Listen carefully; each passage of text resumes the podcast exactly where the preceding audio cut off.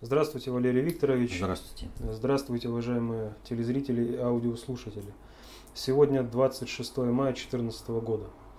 И начнем сегодняшний наш выпуск с события, которое произошло на Украине вчера, а именно президентские выборы. Угу. Расскажите, пожалуйста, что они значат и каковы перспективы? Украинские выборы, которые прошли на Украине, э, значат очень много для судьбы вообще всего мира и имеют очень дальнюю перспективу, так же как э, базируются на очень дальней ретроспективе. И вот понять то, что произошло на Украине, нельзя, если не разобраться вообще с сутью украинской государственности. Мы неоднократно говорили о том, что украинская, Украина как государство не состоялась. Но э, мы говорили о том, что на Украине постоянно присутствовали некие госу- элементы государственности, позволявшие функционировать этому образованию ну, в рамках некого надгосударственного управления, которое осуществляло, в принципе, суть именно государственности. И вот если рассматривать то, что э, почему не состоялось государство и каким бы оно могло быть, мы придем к одному единственному выводу. Украина могла состояться только лишь как рафинированное фашистское государство. То есть оценивая вот все эти 23 года активного построения государственности, якобы демократической, мы приходим к выводу, что Украина могла состояться только лишь как э, рафинированное фашистское государство. Но как государство оно не могло состояться по одной простой причине, что оно формировалось именно как рафинированное фашистское, только в одном плане. Я поясню.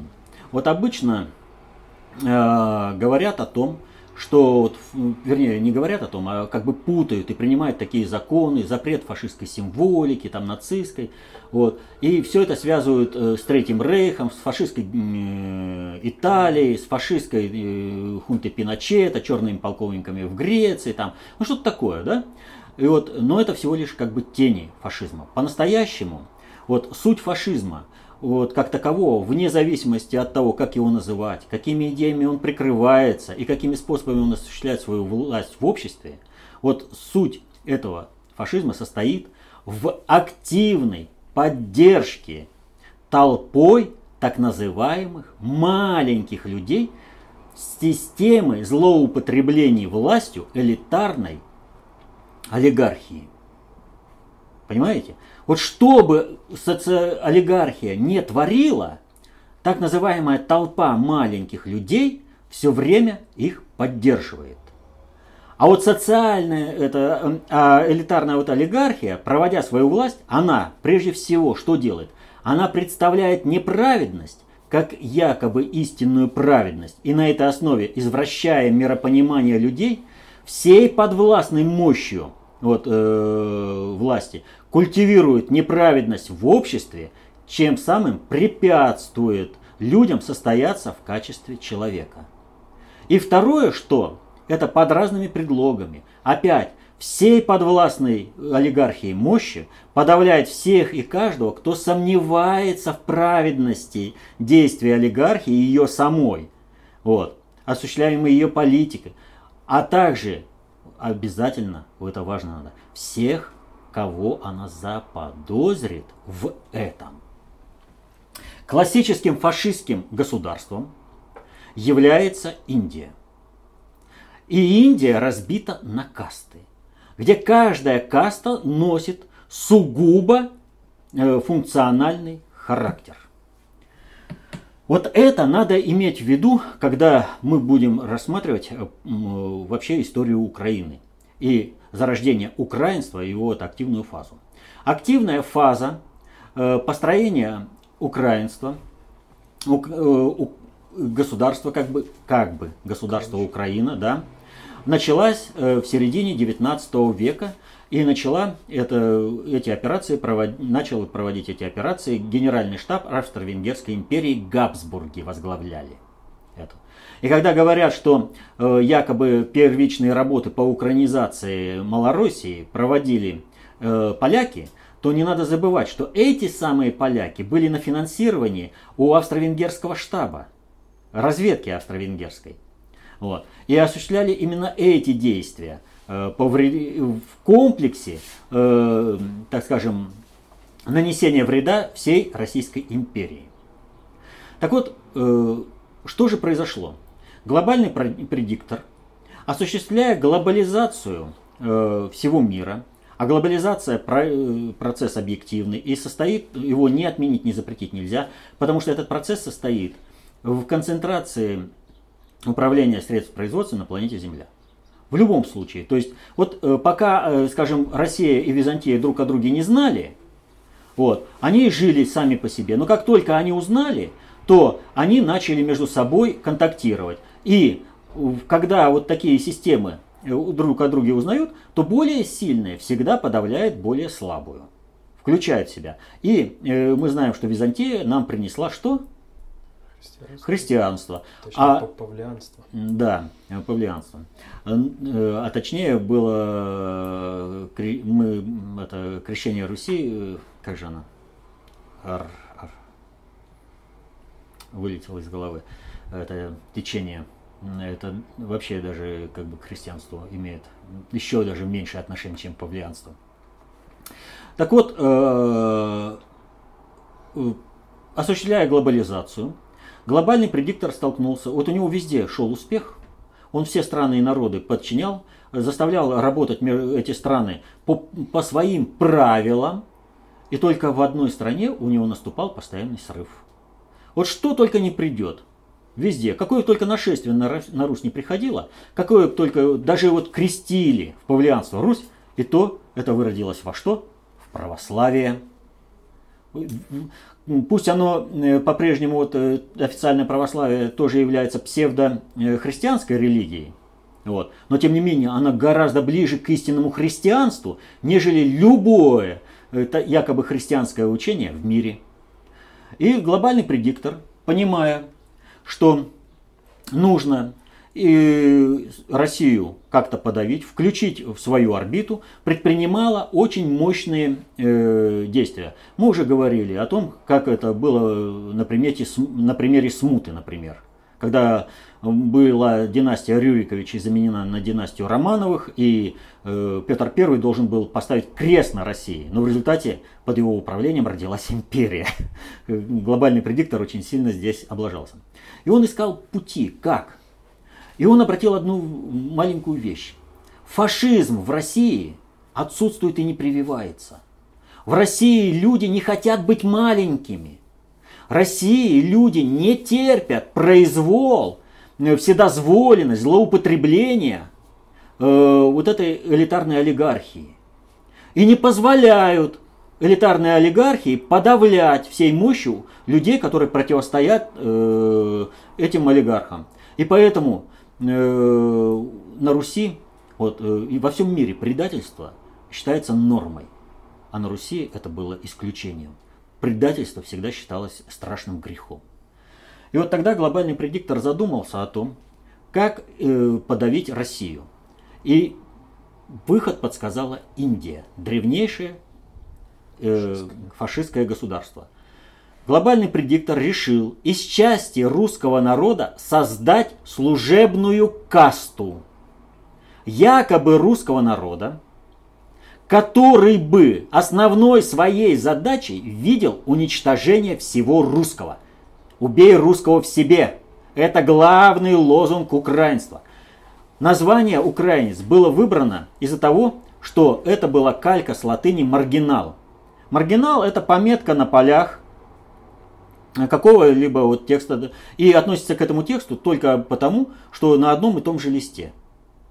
Вот она может соотноситься в той или иной степени с, те, с текстом, вот, потому что по тексту, может, кто-то там читал и какую-то пометку сделал. А может быть и просто э, человек разговаривал там и с девушкой, она проходила номер телефона. Он записал, какое отношение э, номер телефона имеет, к, э, скажем, к философскому трактату там, Гегеля, которого он читал.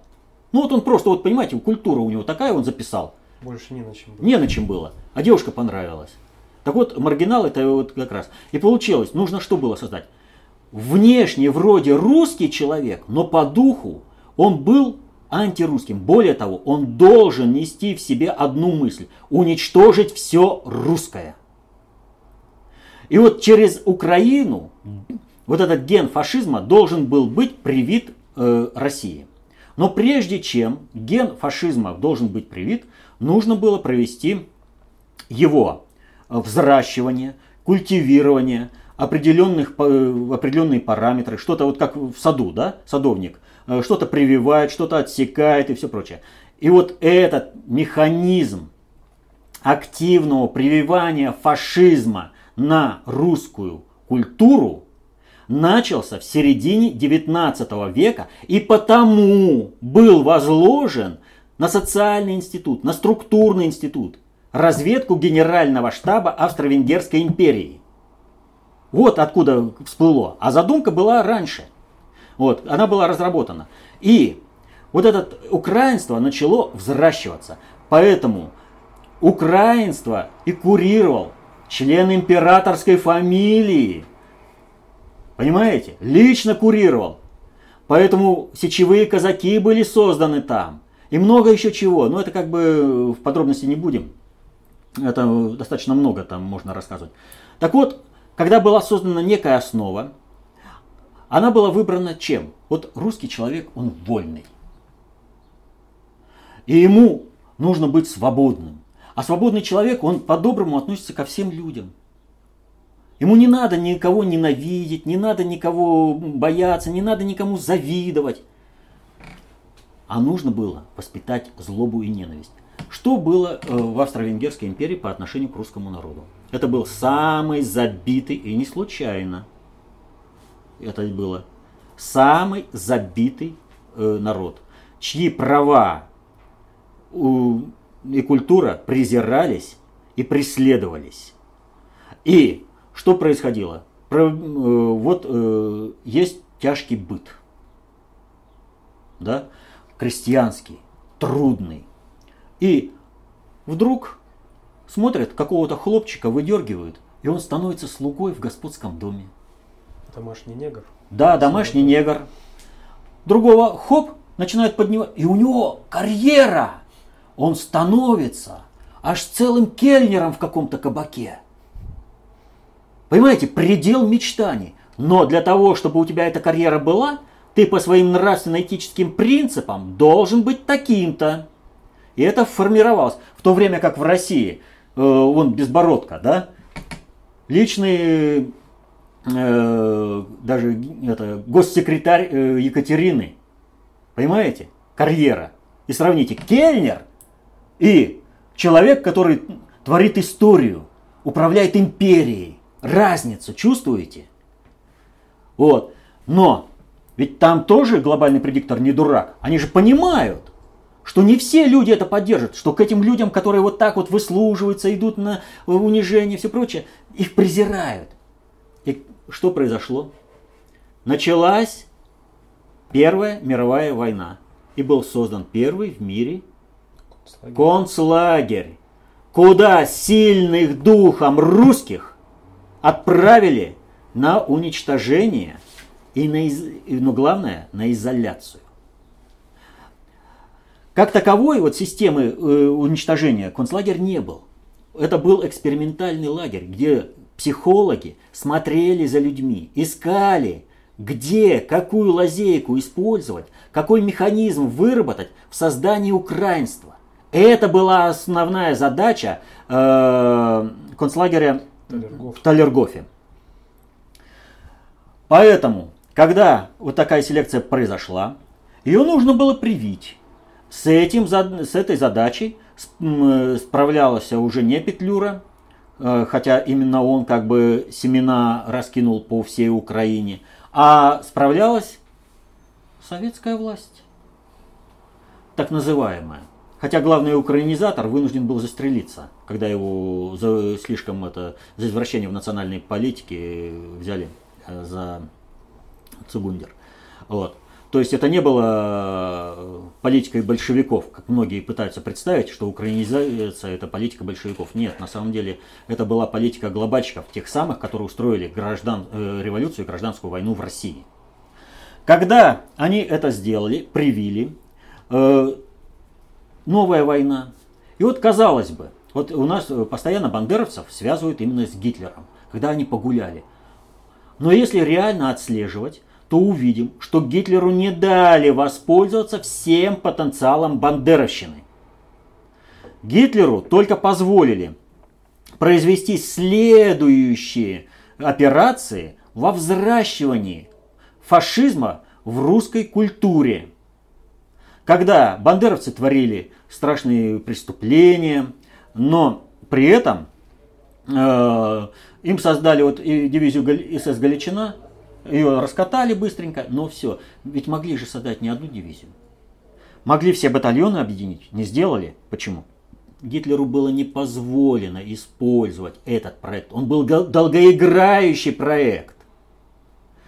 Вот. И чтобы он сгорел в огне Отечественной войны, нет, этого не позволили. Дальше происходит что? В 1956 году Хрущев полностью реабилитирует всех бандеровцев и возвращает.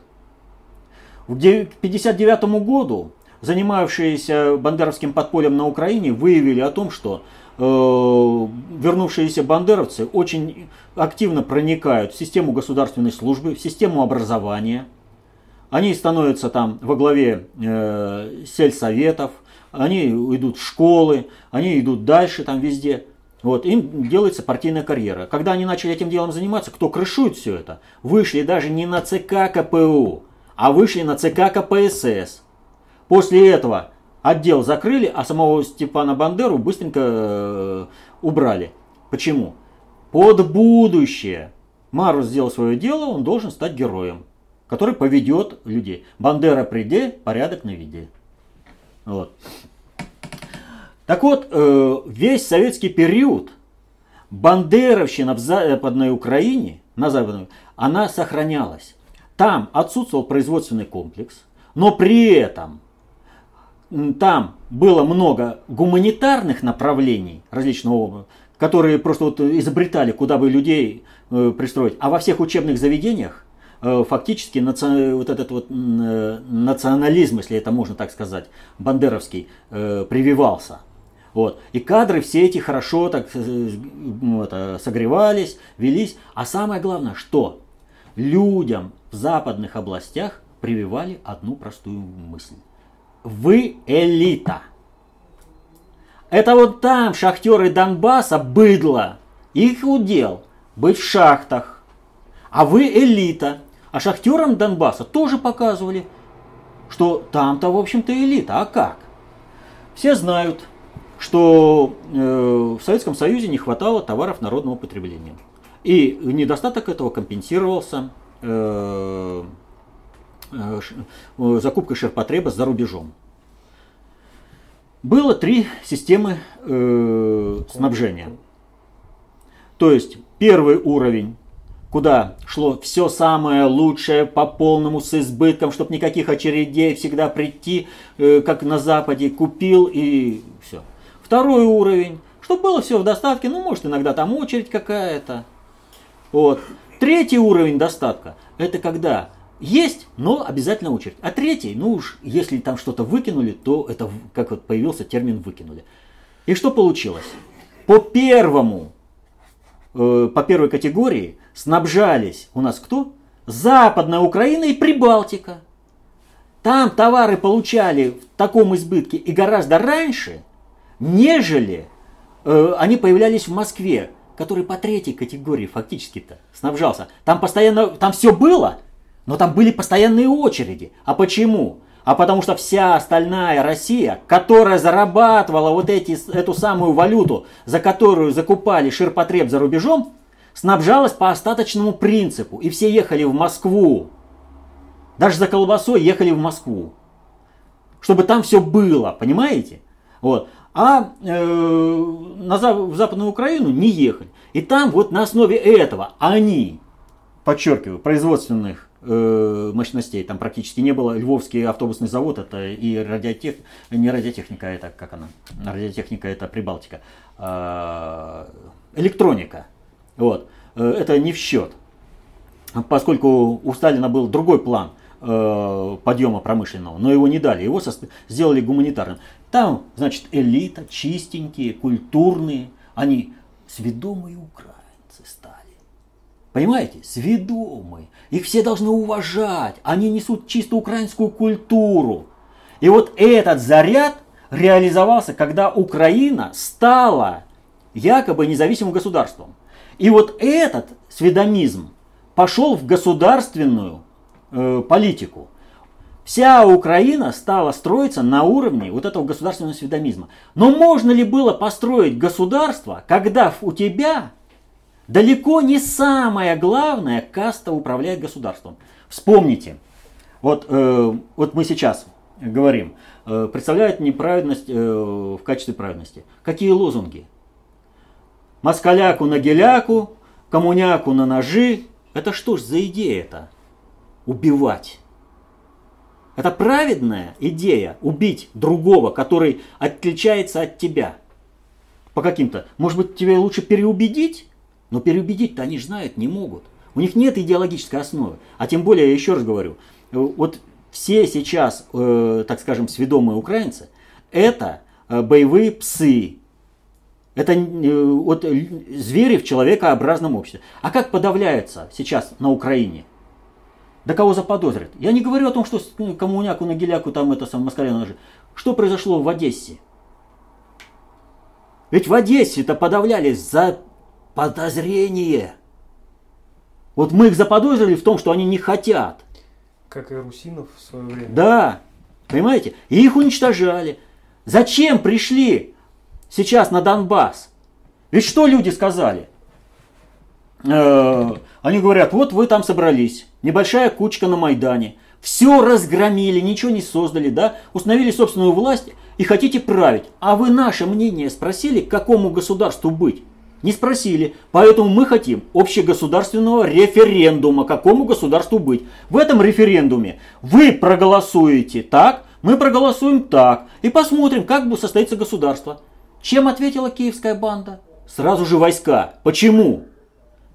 А потому что активное это меньшинство признает право выбора и управления только за собой. И только подавить. За 23 года вот это э, фашизм очень сильно расползся по Украине. И не надо думать, что это только вот западная Украина. Кстати, э, там достаточно серьезное сопротивление фашизму продолжается. Оно продолжается уже не одно столетие. Вот. И бросать этих людей, ну, это, это просто преступление. А сколько можно отступать, кстати? Где можно, вот мы отводим войска, да, от Украины, а НАТО нам говорит, мало отвели. Да если мы отведем на Дальний Восток, они тоже скажут мало. Да более того, скажут, вы группировку формируете для нападения на Соединенных Штатов. Вы свой хотите десант высадить на Соединенные Штаты. То есть, да. На, то есть, на Аляску претендуете, да? Да, на Аляску там претендуете. То есть, они всегда найдут, что сказать. То есть, вот когда кто-то говорит, от Украины давайте отрежем, и все. Э, надо понимать следующую вещь. Один раз уступил, дальше тебя будут рвать. Они не успокоятся, пока не убьют. Их на это воспитывают. А вот сохранить человеческое в западных областях Украины, это очень важно. И этим самым, кстати, снизится э, кровавость грядущих событий. Многие видят в освобождение фашизма через, э, от, от э, Украины от фашизма через гражданскую войну. Неправильный подход. Категорически неправильный. В гражданской войне Люди определяются по сторонам не столько идеологически, сколько как ситуативно они оказались в той или иной стороне. Когда твой враг оказался там, а твой брат, друг, оказался здесь. Это очень сильно определяет. Или вот вообще гражданская война, я уже неоднократно говорил, очень хорошо и описана она в романе Иванова «Вечный зов», как братьев разметала. Хороший, нормальный, нравственный, порядочный оказался в бандитах – а карьерист, готовый предать всех, продать, оказался э, в красных партизанах. И только Великая Отечественная война расставила по своим местам. Так вот, э, смотрите, если раньше вот этот сведомизм, он был э, только лишь на территории Западной Украины, то теперь этот сведомизм присутствует и э, на территории всей остальной Украины. Ведь посмотрите, как э, вот мы говорим, на чем держится фашизм? На полной поддержке толпы маленьких людей. Как относятся в своем большинстве маленькие люди к олигархам? Ренат Леонидович, мы вас уважать перестанем, если вы Донецкую область не поддержите, э, Донецкую республику. Он грабит, он их превратил в ничто, а они к нему уважительно. Ренат Леонидович, мы вас уважать перестанем. Вы понимаете? Если раньше, говорю, он был только вот этот сведомизм в западных областях, то теперь он пришел и в восточной области. И он достаточно серьезный там э, окопался. Поэтому Украине фашизм из себя надо будет еще и ох, как сильно изживать. Ну, может, я наговариваю, как бы, может быть, сведомизм несет благо для э, Украины. Ну, давайте посмотрим.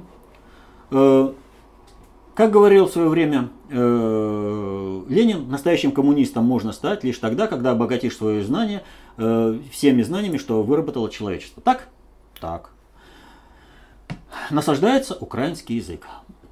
Не будем говорить о том, что украинский язык в Харьковской области отличен от полтавского, отлич... это все вместе отличается от Ровно, и все вместе отличается от э, Одессы. Везде разные украинские языки. Но э, говорят о том, что все нужно перевести на украинский язык. А приехала Фарион э, в Харьков и говорит, студентов надо учить э, в ХАИ, э, учить на украинском языке. Ей говорят, если мы завтра, вернее сегодня начнем учить на украинском языке, завтра начнут падать самолеты.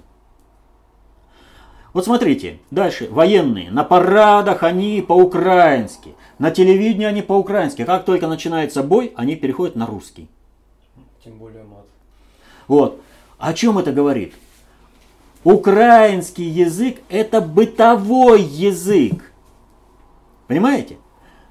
Он не обладает терминологией необходимой. Вот не, работали целые институты, изобретали новую терминологию. Ну как ну, изобретали? Искали, где бы в иностранном языке что-то слямзить, только лишь бы, чтобы не было русского. С немецкий, пожалуйста, немецкий. Польский, пожалуйста, польский. Английский, пожалуйста, английский.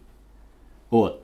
Все, что угодно, только не русский. Изобретали, изобретали и не смогли ни военно-морскую терминологию, ни даже для сухопутных войск разработать ничего. Постоянно вынуждены переходить на русский язык. Я это к чему рассказываю? Вот если на основе языка, которым пользуются люди, нельзя получить адекватные современности знания, можно ли говорить о том, что насаждение этого языка ведет к освоению генетического потенциала человека?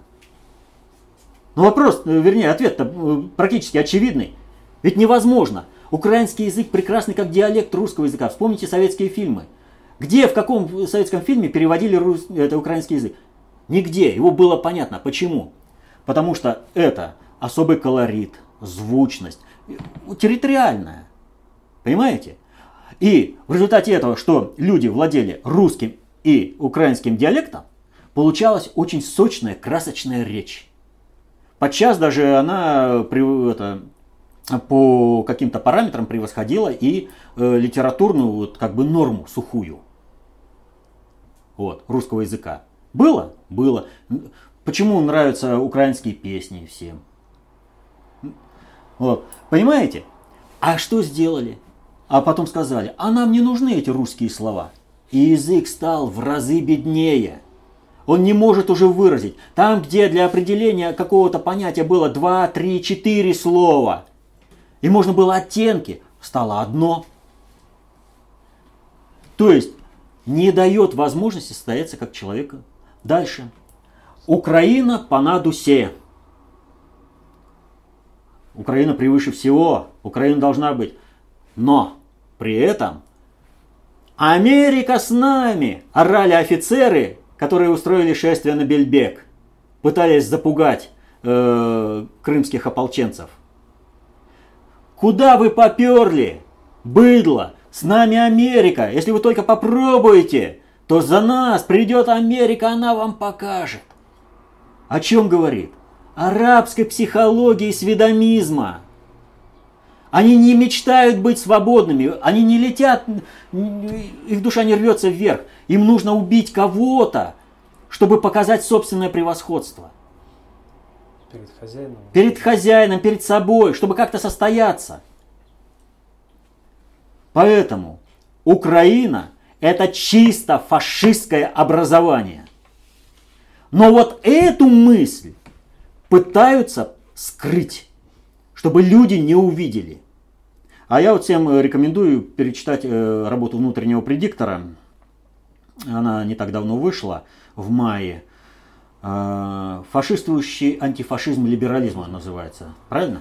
Вот, да название. Вот, э, и снова, вот прочитав вот это, снова взглянуть на то, что реально происходит на Украине. А для чего я все это рассказал? Ведь вы же задали вопрос-то по выборам.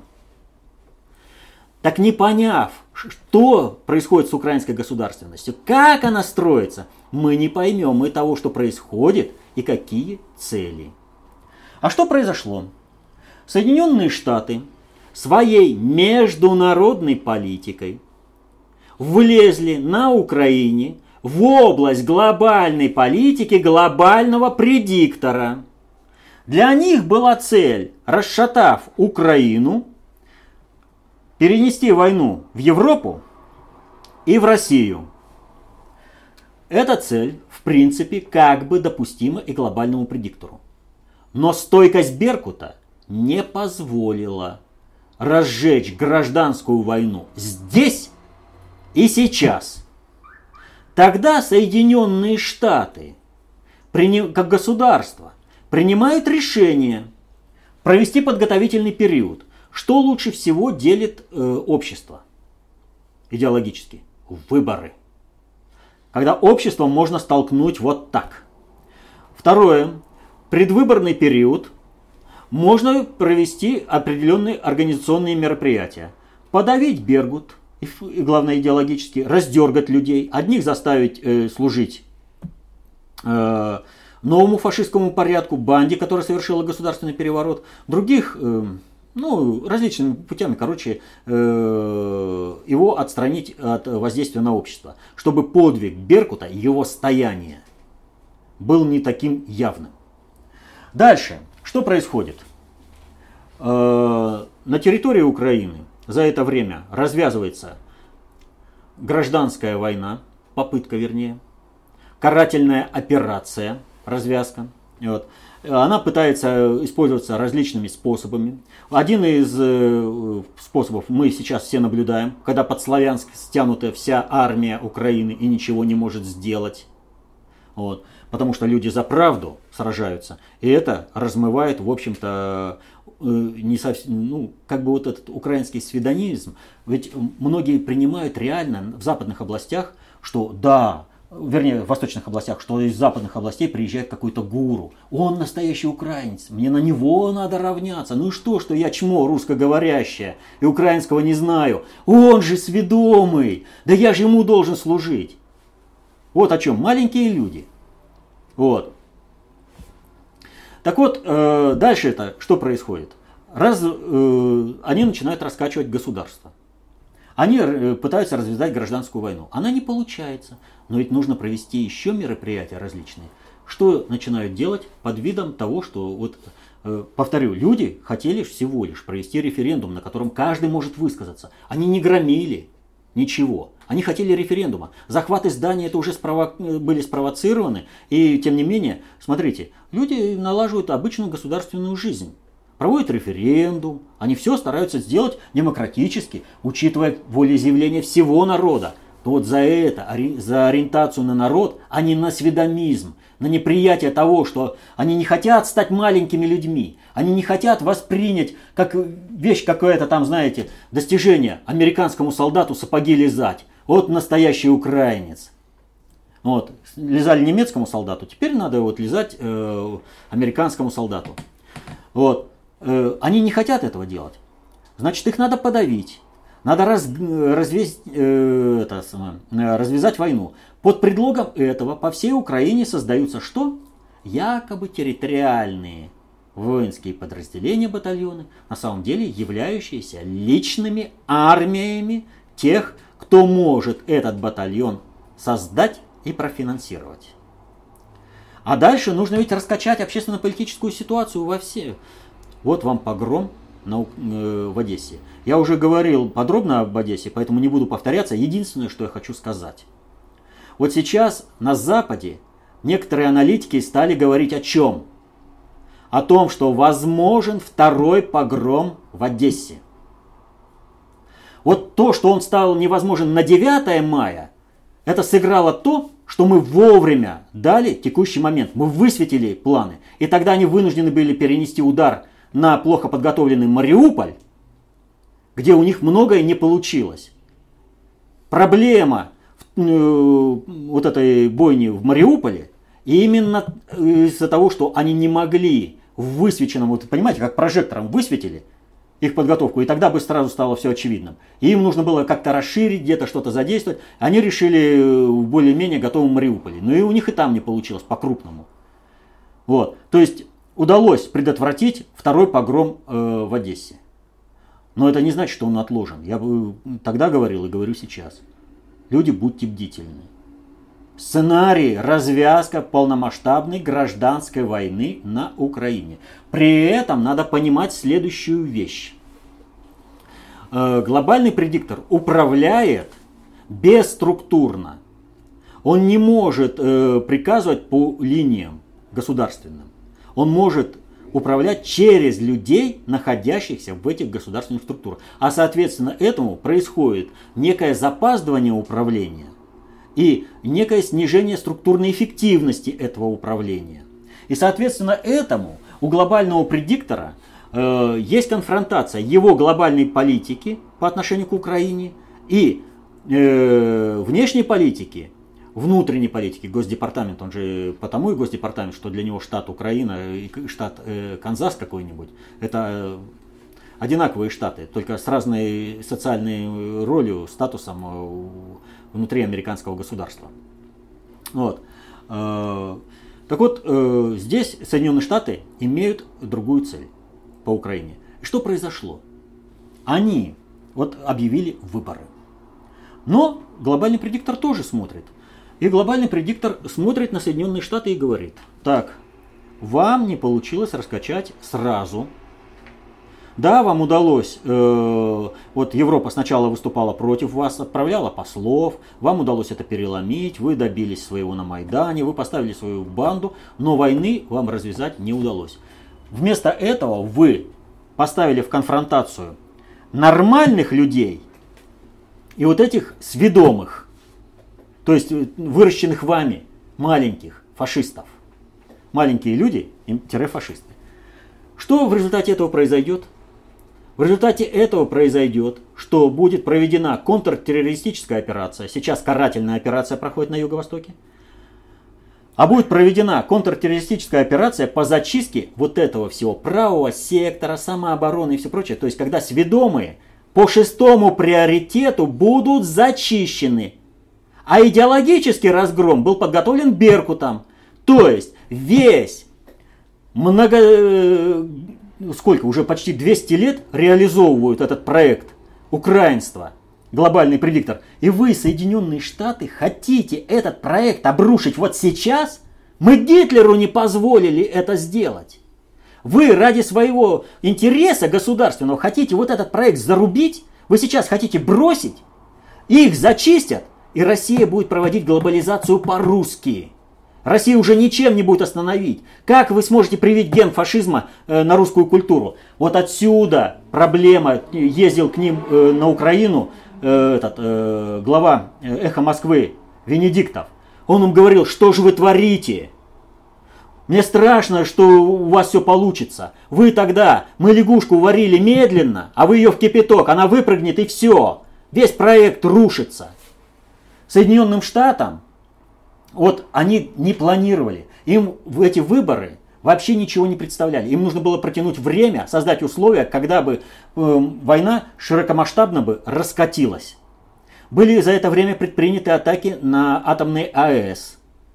Но атомные АЭС под структурным управлением структур глобального предиктора. Надгосударственных структур. Поэтому одна атака и 13 правос... э, этих членов правосектора похоронили, вторая атака э, их окружили и, в общем, посоветовали не соваться. Вот. Э, вот, ну ладно. Значит, здесь ситуация такая. Соединенные Штаты, они стремятся разжечь гражданскую войну. Глобальный предиктор согласился бы, потому что если бы у Соединенных Штатов это удалось сделать сразу.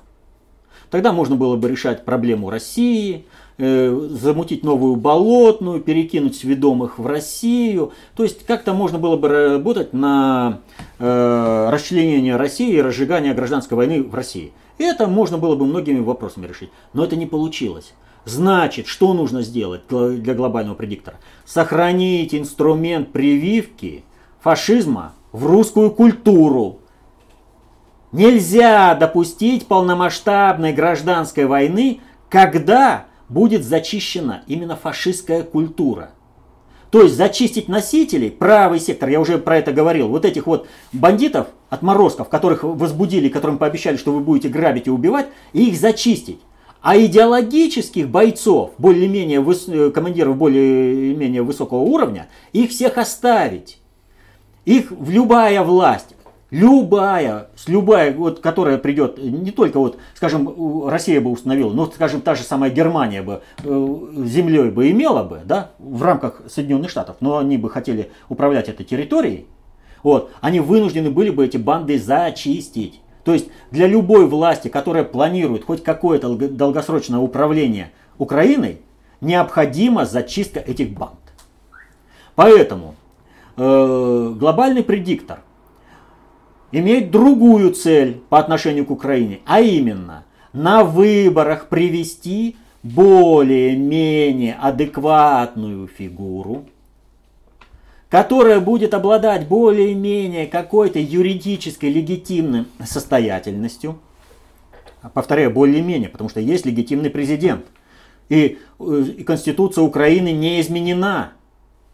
И, соответственно, этой Конституции Украины, законом Украины, выборы незаконны, киевская банда незаконна. Это все узурпация по законам, которые действуют на Украине. Понимаете? То есть, вот э, когда совершалась революция, меняются законы, и по новым законам все делается. Здесь же ничего не изменено было. Здесь же по этой законодательной базе работают.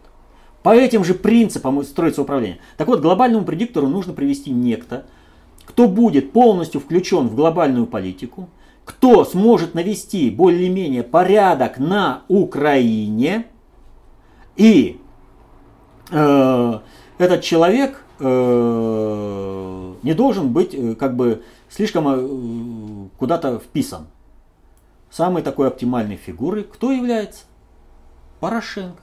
Поэтому выборы, они ничего не значат абсолютно. Им э, необходимо было привести своего. Но я повторю, глобальный предиктор управляет не структурами, а людьми, которые включены в эти структуры. Поэтому происходит запаздывание и снижение эффективности управленческого воздействия. Соединенные Штаты управляют Украиной через структуры. У Соединенных Штатов сейчас что? Война на Украине. Необходимо, во что бы то ни стало. Через погромы новые в Одессе, новые убийства типа Мариуполя, как угодно разжигать. А у глобального предиктора все это сейчас загнать в подполье, зачистить банды и навести как бы э, легитимный порядок на Украине. Поэтому смотрите, что произошло. Вот многие говорили про израильского аналитика Якова Кедми. Обратили внимание, как у него риторика изменилась? Почему? Потому что проблемы по Израилю для него решены. Проблемы по еврейству решены. Кого сейчас списывают? А вот он, Коломойский, все виноват. Он один и только он один. Ну, нет, э, ну есть в каждой семья, что называется, не без урода. Понимаете? В каждой э, атаре найдется паршивая овца. Вот и его нашли, и на него все валят. Все банды завязывают на него. А он не сопротивляется. Поэтому вот эта неделя, которая сейчас, она по-крупному определит, что и как будет развиваться на Украине. Но по-крупному, вообще по-крупному, э, вот национализма как такового на Украине нет. Там, повторю, фашизм. А почему нет национализма? Ну давайте посмотрим. Э, кто лидеры? Э, Порошенко, Ярош, Коломойский, э, Фирташ, ну, этот самый, кто называется, а, это все евреи, да? Тигнебок – еврей, Тимошенко – еврейка, этот, Ренат Леонидович Ахметов, армянин, Понимаете? То есть, как такового, национальный вопрос э, на Украине в обществе-то не стоит. А вот все фашистские моменты, они присутствуют. Повторю, суть фашизма как такового, как бы он ни назывался, какой бы идеологией ни, при, ни прикрывался, и какими бы способами он не осуществлялся, вот суть фашизма состоит в, в активной, подчеркиваю, в активной поддержке толпой так называемых маленьких людей – по их идейной убежденности, а многие ведь действительно идейно убеждены, сведомизм оттуда идет, вот, и к самим. Или безидейности на основе животного инстинктового поведения, ну вот Руслана, это выражает конкретно, у них так, певица есть такая, да, и многие, вот э, моя хата с краю, вот это самое, вот, то есть вот, или по идейной убежденности маленькие люди поддержат, или по без, э, по, на безидейности, на животно инстинктивном поведении, а поддерживают они систему злоупотребления элитарной олигархии, которая представляет неправедность, якобы, как якобы истинную праведность, и на этой основе извращая миропонимание людей, вот всей подвластной ей мощью, культивирует неправедность в обществе и мешает, препятствует освоить генетический потенциал людям, стать людям человеками. И второе, что делать, под разными предлогами, опять же, всей подвластной мощью подавлять всех и каждого, кто только усомнится в праведности вот этой самой элитарной олигархии вот, и проводимой ей политики. Вот. И при этом подавляется любой, кого только эта олигархия заподозрит в нелояльности. Вот это, или что она не принимает эту вот что творится на Украине. И сейчас произошло столкновение. И будущее по-крупному того, что сейчас будет на Украине, уже э, по-крупному, повторяю, в определенной степени предрешено. В определенной степени. Вот. Но надо сделать так, чтобы оно было предрешено, и все события на Украине развивались бы при максимально э, низкой мере кровавости. То есть бандитов вот этих, правый сектор самооборону, все эти батальоны Донбасс, Днепр, Азов, там, всех этих, э, все батальоны боевых пидорасов Лешко, вот их придется зачищать. Придется зачищать любому государству. И то, что Порошенко победит, было понятно сразу. А почему третье место занял э, пидорас Лешко? Це Європа. Но Европе уже Кончита пришла. Понимаете? А они все в эту Европу рвутся. Им Лешко навязывают. Им показывают, Лешко будет. А поэтому, смотрите, выпал у нас Кличко из рассмотрения, да? Мы говорили, что вот если придут выборы, э, то эти, выбранный президент вероятностно предопределенно будет проходной фигурой. Проходной. А за киевской бандой кто должен был последовать? Ну, как при условии расчленения Украины. А может быть и при единой Украине. Это Кличко, которого сейчас обкатывают мэром Киева. То есть э, сейчас Порошенко, так или иначе, он не сможет состояться в качестве э, всенародного президента, который, легитимность которого будет признана Потому что ему нужно делать переходные моменты. Ему нужно сейчас как-то решать вопрос с Юго-Востоком. А вопрос, как сейчас решать, это только война. Он не обладает легитимностью, потому что за него не голосовала вся страна.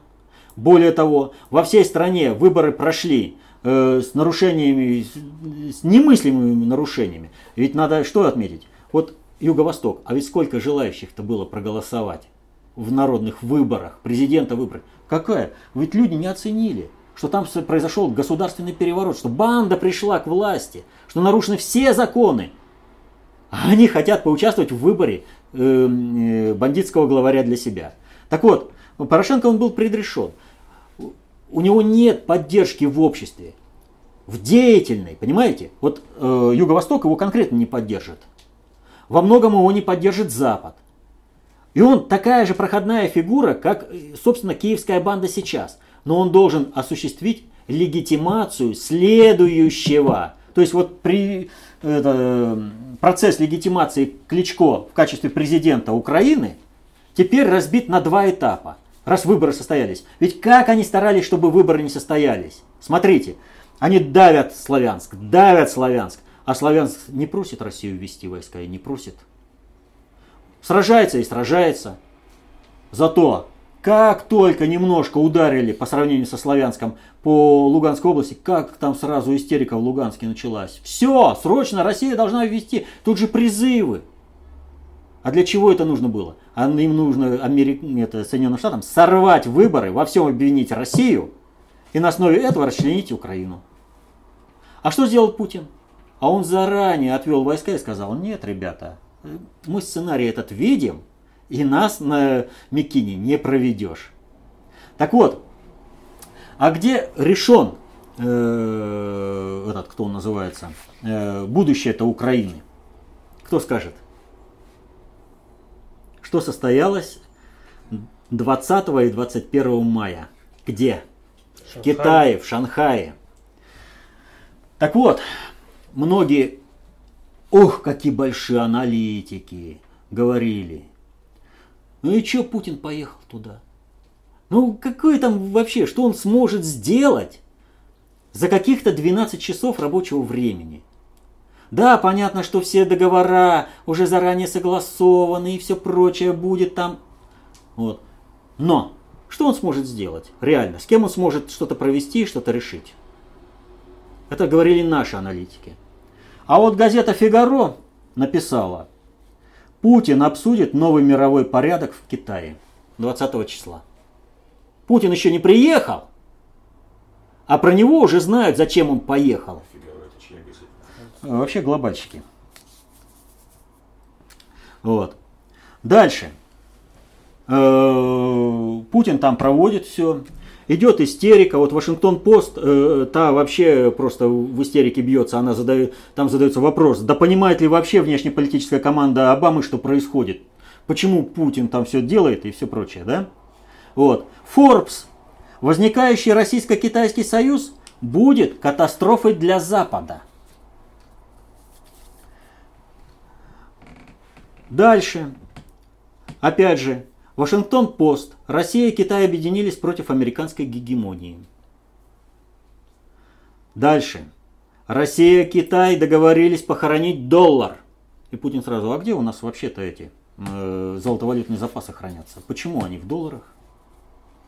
Слышали такое заявление? Вот. И вот есть интересная статья э, польского автора, и он, значит, э, о чем описывает – Говорит, вот э, слушал я 21 числа радио. Внезапно передача была прервана, чтобы передать специальный выпуск последних новостей. Это была информация о подписании между Россией и Китаем крупного газового контракта. Меня не удивило, что было принято решение прервать программу и передать это сообщение. Скорее всего, это главное международное событие 2014 года. А может быть, даже самая важная новость после распада Советского Союза в 1991 году. И он делает вывод. Мир, который мы знаем, перестал существовать. А он, в общем-то, знает, о чем он говорит. И здесь ситуация-то, в общем-то, складывается следующим. Кто обратил внимание, какие произошли события после того, как вот этот контракт был подписан. тоже приостановили, по-моему, китайцы. А, мы сейчас к этому подойдем. А вот какое событие произошло? Государственный переворот, военный переворот в Таиланде. И вот смотрите, какая ситуация. Все средства массовой информации э, сообщали о том, что вот этот контракт века подписан не будет. Ну не будет и все. Больше того, в день, когда состоялось подписание, ваши, это Financial Times включилась в это и заявила, контракта не будет. Контракт нужен России, но его не будет. Что происходило? Китай до самого последнего момента давил на Россию. Он заставлял подписать контракт на китайских условиях, что и прогнозировали все крутые аналитики, что мы вынуждены будем пойти на китайские условия. А подписали, как э, газеты вышли аршинными тиражами, Путин продиктовал Китаю цену. Но произошло другое. В Китае с подписанием этого контракта произошло событие, перевернувшее весь мир. И первый звонок – это военный переворот в Таиланде. Значит, когда военные совершили переворот, то э, главнокомандующий сухопутной армии что сказал? Мы не допустим, чтобы наша страна развивалась по образцу Украины. Понимаете? Украинизации мы не допустим. А что же у вас тогда все это творилось? Чуть ли не параллельно, как это все. Так вот, э, там произошло следующее. Э, в Китае, э, вернее, в Таиланде. Там э, правила династия Чинноват. Инглад Чинноват, она этническая китаянка, правил ее брат Таксин Чиноват, свергнутый государственным переворотом. Вот. Э, и э, это было в 2006 году. Он плохо правил, его свергли, военные свергли, арестовали членов его кабинета, а когда утихла вся шумиха вокруг этого переворота, успокоились страсти – членов этого кабинета просто тихонечко выпустили, и все. А э, после переворота, когда власть передали э, гражданским лицам, э, правительство возглавил Абхисит э, Ветчевава, тоже этнический китаец. Он правил-правил и привел к власти, снова пришла э, династия Чиноват, этнические китайцы. Если мы посмотрим на э, таиландскую армию, то там очень сильно э, китайское влияние. Таиланд обладает очень большими запасами нефти и газа. Если Китай контролирует э, Таиланд, то ему в принципе как бы не особо-то и нужны российские э, запасы. И вот смотрим. Китай решает навести порядок, убер этих всех э, протестантов убирает. Там сразу же американцы ответили взрывами и в Таиланде, и в Китае, то теракты начались. Вот. То есть э, конкретно э, Китай наступил американцам э, на любимую мозоль в Таиланде. Там ведь происходили качели. Китайцы не могли передавить американцев, но американцы не могли передавить китайцев. И не потому, что, так скажем, Америка не могла бы в принципе это сделать. В принципе, если бы она раньше вошла бы в этот регион, она бы это сделала. Но Америку кто-то в этот регион не пускал. И этот регион был зарезервирован как э, сфера влияния именно Китая. При этом, конечно, часть элиты Таиланда, она проевропейски, продемократически настроена, вот. И поэтому, естественно, она э, под, э, проводит именно американскую э, политику. Поэтому вот эти вот качели, кто кого передавит. Но получалось как? Вот когда не могут сохранить собственное управление структурное через премьер-министра, китайская э, армия под руководством китайцев совершает государственный переворот, при этом вот эта армия Таиланда, она проводит учения с Соединенными Штатами. Там вообще очень серьезный такой э, клубок, в нем долго это самое разбираться, но э, по крупному, крупными такими мазками получается что? Китай контролирует э, вот эту ситуацию устойчиво, а Соединенные Штаты пытаются туда влезть они пытаются захватить эти ресурсы. Если они захватывают ресурсы Таиланда, они смогут, э, в общем-то, диктовать достаточно серьезно свою волю всему миру. Если они не захватывают, то тогда э, для них как минимум э, Азия потеряна.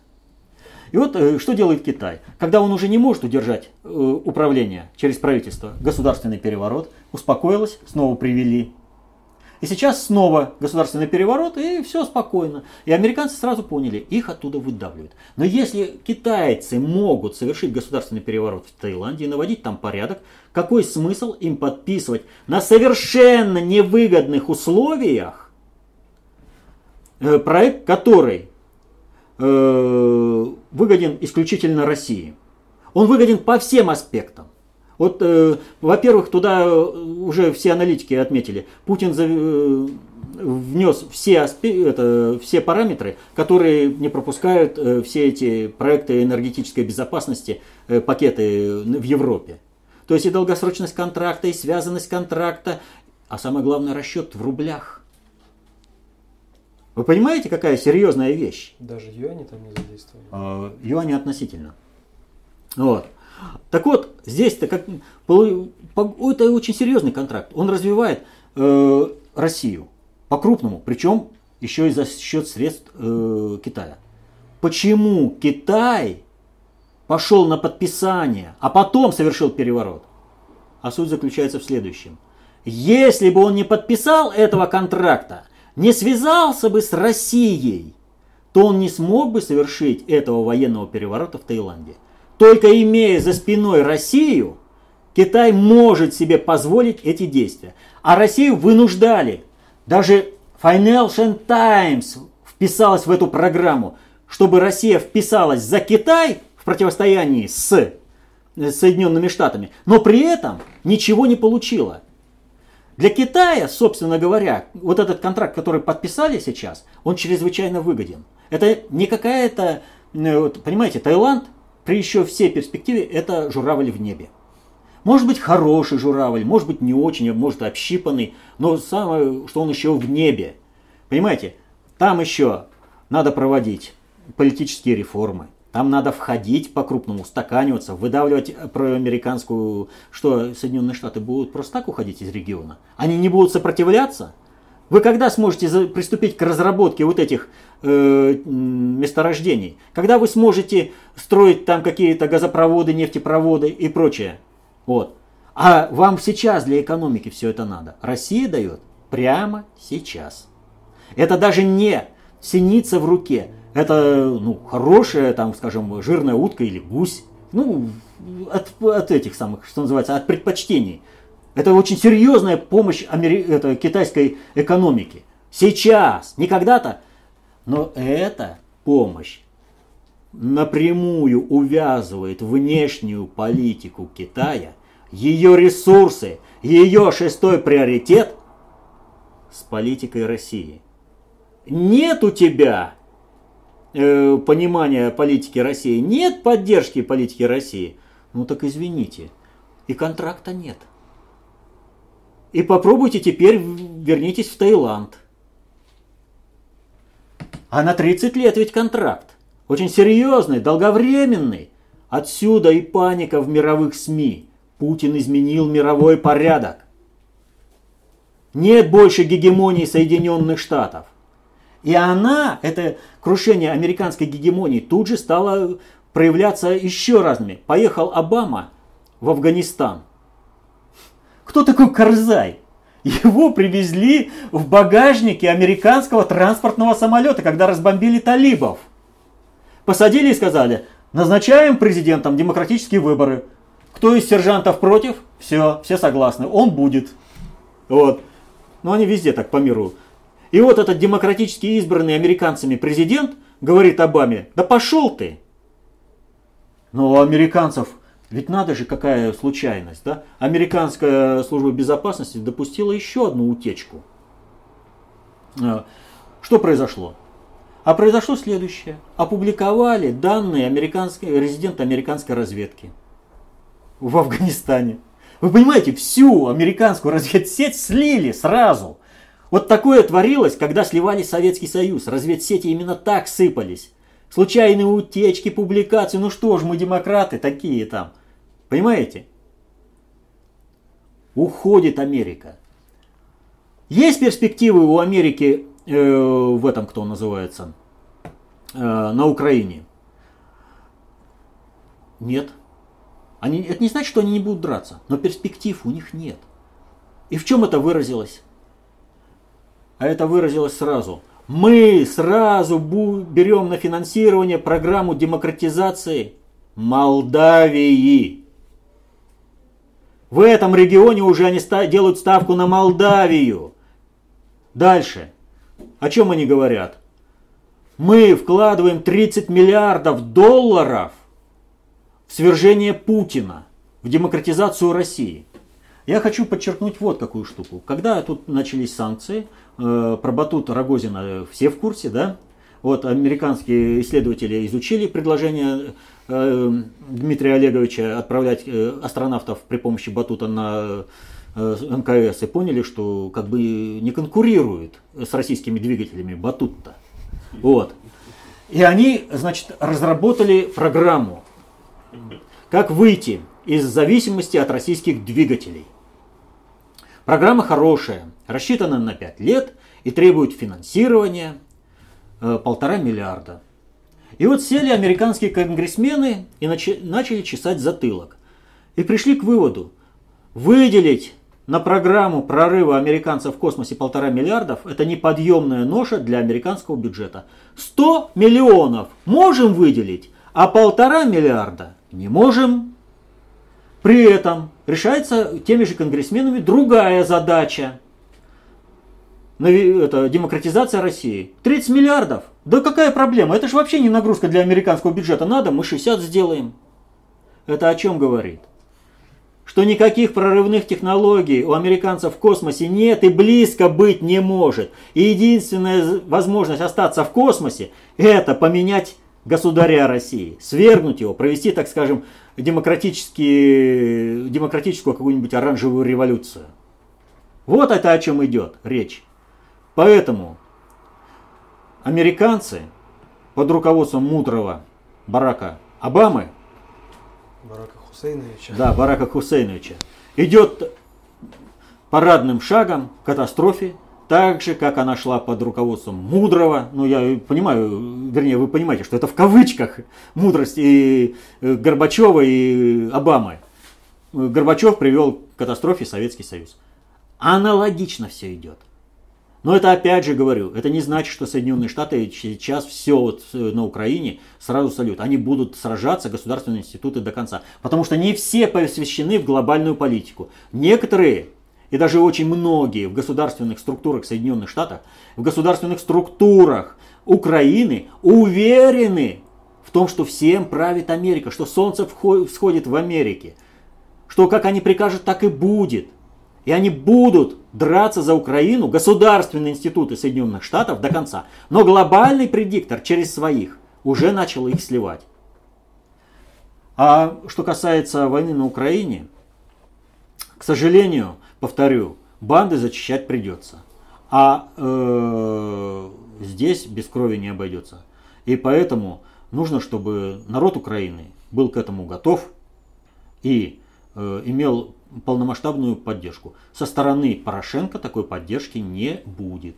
Порошенко будет ликвидировать банды с максимальным кровопусканием крови народа.